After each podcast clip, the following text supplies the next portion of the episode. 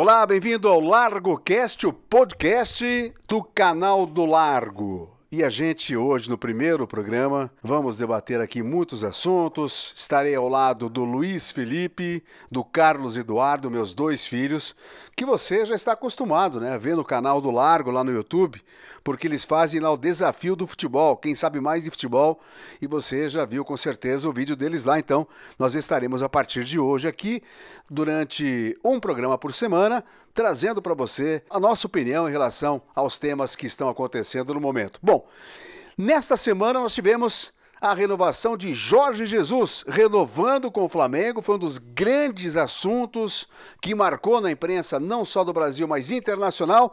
E eu pergunto então para o Luiz Felipe, para o Carlos Eduardo, primeiro então para o Luiz Felipe, se para o Flamengo foi uma boa, na sua opinião, essa renovação com o Jorge Jesus. Olá, tudo bem, Felipe? Olá, um grande abraço para você, para toda a turma aí que está tá acompanhando aí o podcast.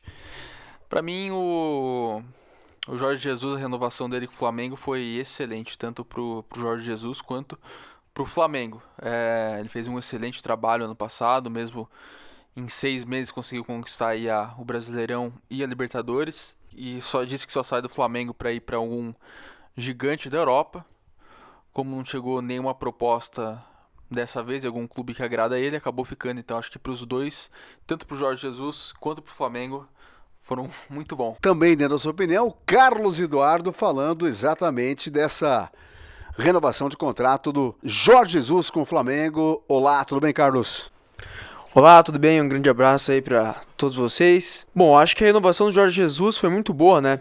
Muita gente reclamou, falando que o valor da renovação era muito alto, em torno de 4 milhões de euros em um ano, mas está dentro do orçamento do Flamengo, não tem problema nenhum. O Jorge Jesus, né, ele tem mais títulos no Flamengo do que derrota e nenhuma derrota no Maracanã. Não tem por que não renovar, né? É, lembrando que dos títulos que ele disputou até agora, só não ganhou a Copa do Brasil e o Carioca que está em andamento ainda, né?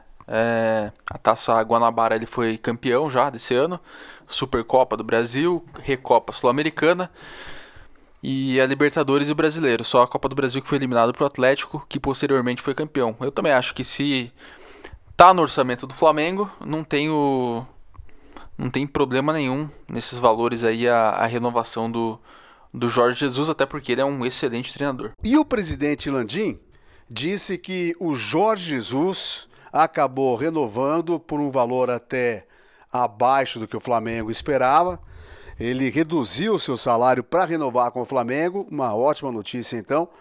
E também ele disse que não existe no contrato do Jorge Jesus nenhuma cláusula que libere ele em caso de um convite para o futebol europeu. Existia é, essa expectativa né, de que ele renovaria para o Flamengo, mas se a qualquer momento um clube europeu viesse atrás dele para contratá-lo, ele abandonaria o Flamengo e iria para esse clube. Então, o presidente é, Landim dizendo aí que não existe essa cláusula no contrato do Jorge Jesus. Caso Jesus não renovasse com o Flamengo, Deveria optar o Flamengo por treinadores estrangeiros novamente, Luiz Felipe, você acha? Ou você acha que o Flamengo poderia optar por treinadores brasileiros? Bom, eu se fosse presidente do Flamengo, optaria por algum treinador europeu novamente, ou algum sul-americano, é, já que o último sul-americano que treinou o Flamengo foi o Rueda. Ele não chegou a ser campeão, mas no, no pouco tempo que ficou lá, chegou na final da Copa do Brasil, chegou também na final da, da Sul-Americana e vinha fazendo um bom trabalho, tanto que a torcida do Flamengo é, meio que ficou decepcionada, ficou triste quando ele aceitou o convite da, da seleção chilena. Mas eu optaria por outro europeu hoje. É, o Jorge Jesus mostrou um novo, um novo estilo aí de, de futebol aqui no Brasil é, meio que revolucionou o futebol brasileiro. Então eu optaria por um europeu, novamente. Bom, eu acho que eu optaria por um europeu também. Eu acredito que o, a linha de raciocínio do técnico europeu é muito diferente. É um jogo que, jogando em casa e fora, eles jogam para ganhar. Diferente de muitos técnicos do Brasil que priorizam, quando vão jogar a partida fora, acham que o empate tá bom. Então, outra coisa também que você vê é o estilo de comando do Jesus. Ele sempre tá do lado de fora do campo. O Flamengo pode estar ganhando de grande vantagem, 3 a 0 4 a 0 que ele sempre vai estar empurrando o time, querendo mais gols e sempre buscando mais objetivo nas partidas. Então, é, como eu disse antes, o Rueda ele, ele chegou nas finais, não chegou a conquistar nenhum título, mas a expectativa era muito grande para o ano seguinte. E foi ele também que revelou o Lucas Paquetá. Até então, até antes dele chegar, ele não era, tanto, não era tão aproveitado no Flamengo. E depois que ele chegou, o, começou a escalar mais o Paquetá e ele mostrou potencial e posteriormente foi vendido ao Milan. E com relação a essa característica de treinadores estrangeiros, treinadores de clubes grandes, né, como é o caso de, de Jorge Jesus, que atuam no, no futebol europeu, é, essa característica que o Carlos até citou realmente é, é, marcante nele, né? A gente observa. E eu cito um outro exemplo de um outro treinador português, o Bruno Lage, atual técnico do Benfica, é um jovem treinador que vai ter sucesso pela frente, com certeza, porque é um treinador de muita qualidade. Ele assumiu o comando técnico do Benfica no ano passado, em janeiro de 2019 veio do Benfica B, era o técnico da base do Benfica, pegou o time com cinco pontos a menos que o Porto na classificação do campeonato. E o que aconteceu quando ele assumiu o comando? O time mudou totalmente. Acabou mudando a sua característica, o estilo de jogo. Ele empregou o estilo dele agressivo, esse citado aqui do Jorge Jesus. O time do, do Benfica, nas mãos do Bruno Lage, passou a ser um time que tinha goleadas e mais goleadas ao longo do campeonato nas rodadas que, que disputou. E teve um jogo até que marcou, que inclusive narrei na ESPN Brasil Brasil, que foi a goleada do Benfica sob o comando do Bruno Lage por 10 a 0 contra o Nacional dele da Madeira. Olha só, o time tá vencendo por 5, 6, ele tava lá no, na beirada do, do, campo, como faz o Jorge Jesus naquela característica, pedindo pro time fazer mais gols, e quer mais gols, e quer mais gols. Então o Benfica foi esse time agressivo, fez 10 a 0 fez 6 a 0 fez 5 a 1 5 a 0 ou seja, a partir do momento em que ele assumiu, a gente pode ver né, que o Bruno Lage fez exatamente isso que o Jesus fez no Flamengo, ou seja, queria sempre sempre um time com mais gols, mais gols, o que é legal, né? Porque é bacana você ir pro estádio e ver que o seu time, o seu treinador, tá pedindo pro time atacar querendo mais gols, quer goleada, e não aquele treinador medroso, temeroso, em que o time dele marca um gol e que aí o que acontece? Tira um atacante e coloca um volante para segurar o resultado. Então, essa diferença de treinadores de times grandes é, da Europa é uma coisa que realmente eu acho que até conquistou os torcedores do Flamengo. Foi a maneira em que o Jorge Jesus comandou o time querendo sempre mais gols e não poupando os jogadores. Também outra coisa que faz o time do Flamengo jogar melhor ainda é a bagagem que tem o Jorge Jesus, né? Porque ele é um técnico com muita moral no mercado internacional e é um técnico que no futuro pode ser que ele pode ir para um grande clube europeu como o Juventus, o PSG, o Barcelona, e isso faz que os jogadores que estão com ele no elenco do Flamengo tenham chance de algum dia ser treinado por ele nesses europeus. Então eu acho que isso motiva os jogadores também a querer se destacar no time e se dedicarem também. É, não só o Jorge Jesus, mas eu acho que o Flamengo também é uma, uma grande vitrine aí para os jogadores que jogam aqui no Brasil. Só falando do, do Jorge Jesus, é um jogo marcante dele também, desse estilo dele, né, de ir para cima, foi o 5 a 0 que o Flamengo aplicou no, no Grêmio, na semifinal da Libertadores. O Flamengo tava ganhando por 3, 4 a 0 ali e ele não ficava mandando o time para cima, não, não parou, não recuou o time, mesmo goleando.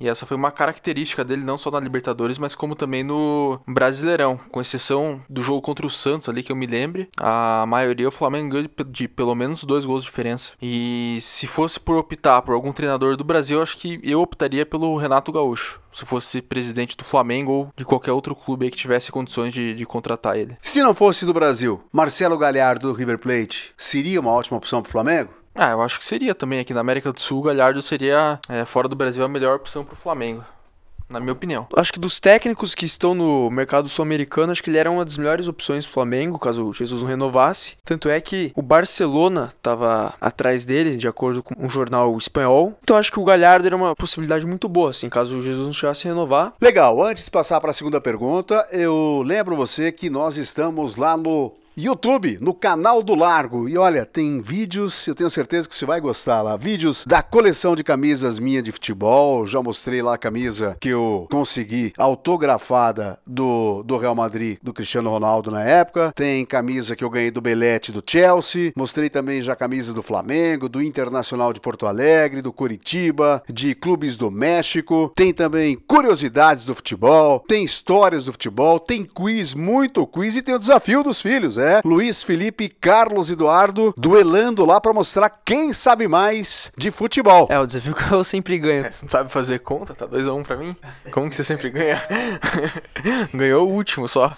Bom, segunda então agora é, questão que a gente vai debater aqui é o novo patrocinador do Flamengo. O Amazon deve fechar patrocínio com o Flamengo. Flamengo então não terá mais a BS2 né, como patrocinador master e a Amazon deverá ser o novo patrocinador do Flamengo com uma grana bem mais alta, né, Luiz Felipe, daquela que o Flamengo recebia do seu patrocinador que o contrato encerrou e não vai ser renovado. É, o contrato com, a, com o Banco BS2 era de 15 milhões uma variável, né, de 10 reais para cada pessoa que que abrisse uma conta no banco, os valores chegavam a cerca de 25 milhões por ano. E os valores com a Amazon então chegam a ser cerca de 15 milhões a mais do que o, o atual patrocinador do Flamengo. E Carlos, numa época de pandemia, a gente vê muitos times aí perdendo patrocínios, não tendo dinheiro para pagar o salário dos jogadores. A crise é, está aí aberta para todo mundo ver. E o Flamengo muda o patrocinador e muda para melhor, né? Pelo menos na parte financeira, tendo aí muito mais mais dinheiro, ou seja, o Flamengo realmente está se firmando aí como um grande clube, não só brasileiro, mas internacional, porque a maior empresa hoje, né, multinacional, está aí no mercado, a gente conhece muito bem a Amazon, ela vai ser a patrocinadora do Flamengo, ou seja, o Flamengo muda e muda para melhor, mesmo com esse problema de pandemia. Bom, ter a empresa mais rica do mundo sendo sua patrocinadora master traz uma moral e um marketing excelente para o clube, né? Porque a Amazon é a maior empresa do mundo e está entrando agora nesse meio futebol futebolístico com patrocinadora e patrocinar um clube brasileiro assim traz uma grande moral. A Amazon também está pretendendo fazer streaming dos jogos do Flamengo e também quer fazer alguns filmes e seriados sobre o clube, né? Isso faz que o clube tenha um reconhecimento internacional maior ainda. Então tá aí, duas notícias muito boas para os torcedores do Flamengo, né? A renovação do Jorge Jesus nessa semana, a Amazon novo patrocinador com um dinheiro a mais que ganhava de patrocínio master do patrocinador anterior. Só notícias boas para o Flamengo. O Flamengo também tá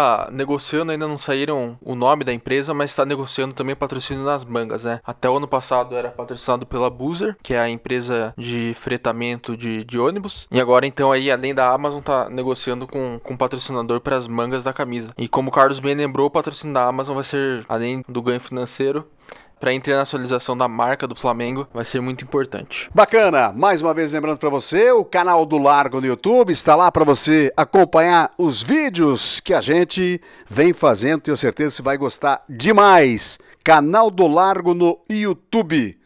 Bom, próximo assunto agora, o terceiro tema é Barcelona quer renovar com Messi e vai abrir negociação para renovar o contrato do jogador. Messi tem 33 anos, a história toda dedicada ao Barcelona, a gente sabe disso, ele nunca jogou na Argentina.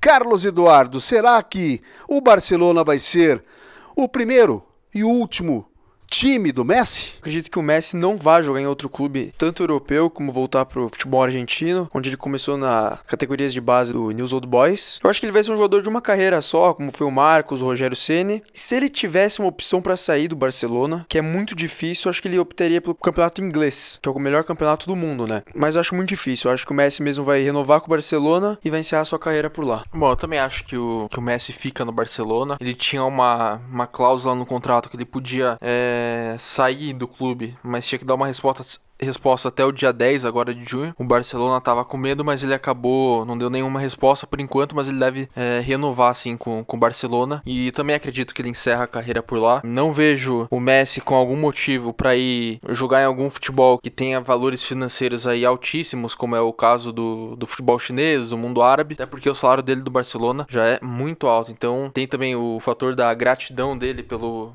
pelo Barcelona, porque quando ele era criança ainda eles pagaram o tratamento dele, que ele tinha problemas para de crescimento, ele era muito baixo. Então, eu acho que por esses motivos o Messi renova e encerra a carreira no Barcelona. Bom, já que o Carlos citou aí o campeonato inglês, né, que poderia ser o destino do Messi caso ele não continuasse no Barcelona, o que é muito difícil disso acontecer. Nós temos aqui, olha só, notícia quente, hein? Para você que é fã da Premier League, a gente sabe que muita gente curte, né, a Premier League aqui no Brasil. Datas definidas dos jogos no mês de junho volta então a Premier League. Então a rodada 30, no dia 17 de junho, dois jogos: Aston Villa contra o Sheffield United, Manchester City contra Arsenal. Olha que jogão. Na sexta-feira, dia 19, tem Norwich e Southampton, tem Tottenham e Manchester United. No sábado são quatro jogos: Watford e Leicester, Brighton e Arsenal, West Ham e Wolverhampton, Bournemouth e Crystal Palace e no domingo o Newcastle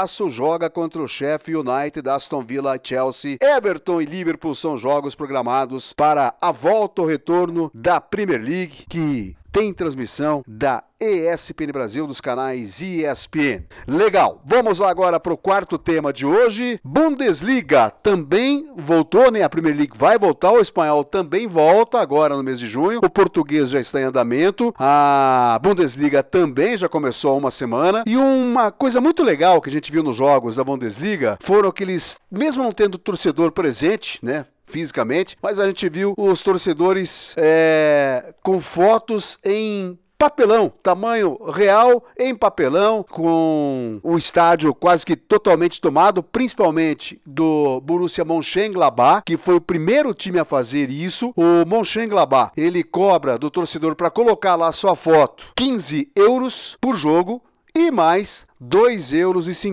pelo ingresso virtual. Mas não só a presença é, virtual do torcedor nas arquibancadas, outra coisa muito legal que a gente tem visto nos jogos do Campeonato Alemão, também o sistema de som, né? Onde o torcedor acaba participando do jogo a gente vê lá gravações de torcedores é, incentivando, apoiando o time, ou seja, é muito legal, né, Luiz Felipe? É uma forma do time também, além de arrecadar fundos, mas também do jogador em campo, mesmo não tendo torcedor real ali assistindo o jogo, tem aquele sistema de som e tem o torcedor virtual acompanhando a partida. É, eu acho que foi uma, uma medida muito inteligente aí dos, dos departamentos de marketing dos clubes, é, porque além dessa pouca né, interação que tem, mas acaba existindo aí dos torcedores com, com o clube, mesmo nesse momento aí de pandemia, de distanciamento social. E também o fator financeiro, né? Porque os clubes, os salários dos jogadores é, das principais ligas aí europeias, também aqui da, da Liga Brasileira, são muito altos. E a receita dos jogos é um fator muito importante aí, que contribui muito para o pagamento dos salários desses jogadores. E aqui no Brasil, parece que vamos ter a mesma coisa, né, Carlos? Bom, e lembrando também que o Corinthians é o primeiro clube brasileiro a adotar essa medida de usar torcedores de papelões nos jogos, que vão ter preços que vão variar entre 49 a 300 reais.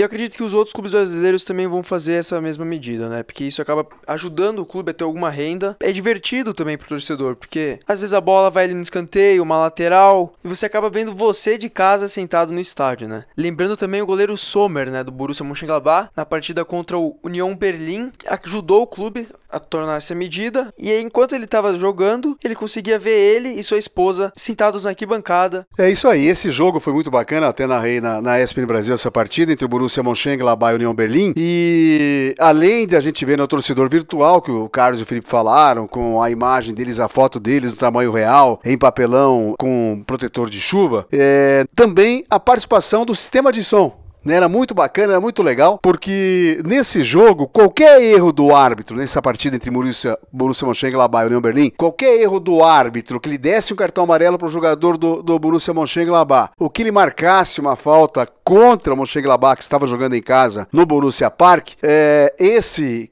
essa pessoa que controlava o sistema de som jogava as vaias da torcida que foram gravados por eles, logicamente, nos jogos em que os torcedores estiveram presentes. Então foi muito bacana, foi curioso, foi assim interessante, diferente, né? O árbitro marcava uma falta, vinha aquela vai uh, dos torcedores. O árbitro mostrava um cartão amarelo, vinha a vaia pro árbitro. Então foi uma coisa que, pelo menos, o jogador em campo pôde sentir um pouquinho né, a presença dos torcedores. E no Campeonato Português, nós tivemos no jogo do Benfica, o português que voltou também essa semana, é, no jogo do Benfica contra o Tondela, é um pouquinho diferente. É, lá nós não tivemos o torcedor virtual, né, com a foto do, dos torcedores no tamanho é, real, em papelão, mas nós vimos lá os cachecóis dos torcedores. Os torcedores mandaram os cachecóis para a diretoria que colocou em todas as cadeiras do Estádio da Luz, 55 mil é, lugares de ocupação. E no telão do Estádio da Luz, lá em Lisboa, nesse jogo, a diretoria colocava o torcedor nos telões apareciam os torcedores apoiando, incentivando, então foi uma forma também do jogador sentir um pouquinho né, o calor do apoio da torcida nessa, nessa volta dos jogos, dos campeonatos pela Europa, nessa, nesse momento de, de pandemia. Bom, vamos lá agora para o próximo tema então, e nós vamos falar agora como vai terminar o campeonato estadual, como deve ficar o Campeonato Brasileiro? E será que os estaduais vão continuar? Será que o Brasileirão vai ser longo, vai ser curto? Como é que vai ser? Qual é a opinião de vocês a respeito disso, hein? Bom, na minha opinião, o Brasileirão vai ter um turno só, mas também era a chance, né, de, de, se adequar ao calendário europeu. Não sei se se seria uma uma opção aí da CBF, se eles veem assim, se eles pretendem realmente mudar o calendário, né? Já que eles preferem dar as férias no verão aqui no Brasil, conforme é feito na Europa. Então não sei se, se realmente será feito isso, mas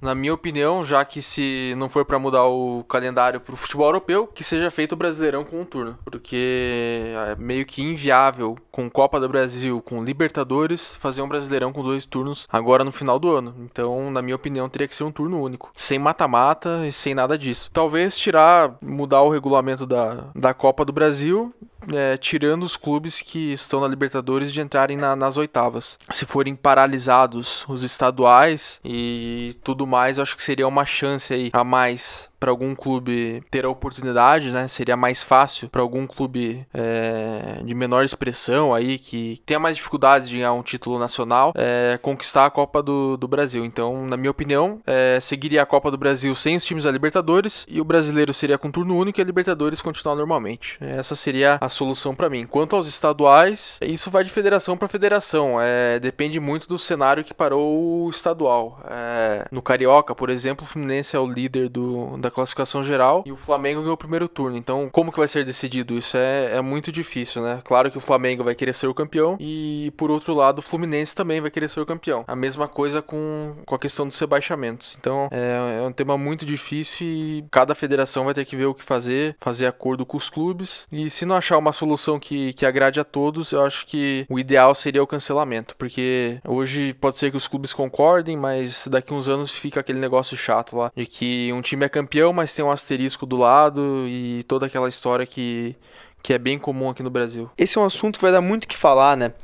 Porque é muito difícil você encerrar um torneio com clubes que estão na zona de rebaixamento e poderiam ter a chance de escapar, como clubes também que estão brigando pelo título e que teriam chances de ser campeão, né? Tanto alguns campeonatos que já têm alguns rebaixados definidos, como o Campeonato Paranense, né, que tem o PSTC e União de Francisco Beltrão, que já foram rebaixados, mas tem outros campeonatos que tem times que não foram definidos ainda. Bom, no Campeonato Brasileiro acho que poderia mudar o regulamento, fazer um torneio mais curto, com um turno só. Porém, isso também poderia acabar ajudando e prejudicando alguns times na hora do sorteio, por conta da conta de ser um turno só, alguns times vão jogar em casa, pode pegar jogos mais difíceis, enquanto outros times podem pegar jogos mais fáceis. Só para complementar o que eu, que eu disse anteriormente, não só os clubes de menor expressão que estão na Copa do Brasil, que acaba sendo mais difícil aí de conquistar um título nacional, mas também, tirando, claro, o da divisão que eles competem, mas também para os outros clubes que, que não estão na Libertadores, porque eu tava pensando aqui dos últimos campeões da Copa do Brasil que eu me lembre, a maioria deles tava, foram times que, que vieram da Libertadores, então acho que, que o mais justo na minha opinião, seria isso. Então, também os times que estão na Libertadores seriam menos jogos, sem disputar a Copa do Brasil, é claro, e jogando um turno do Brasileirão. Mas também teria que ver quando que, que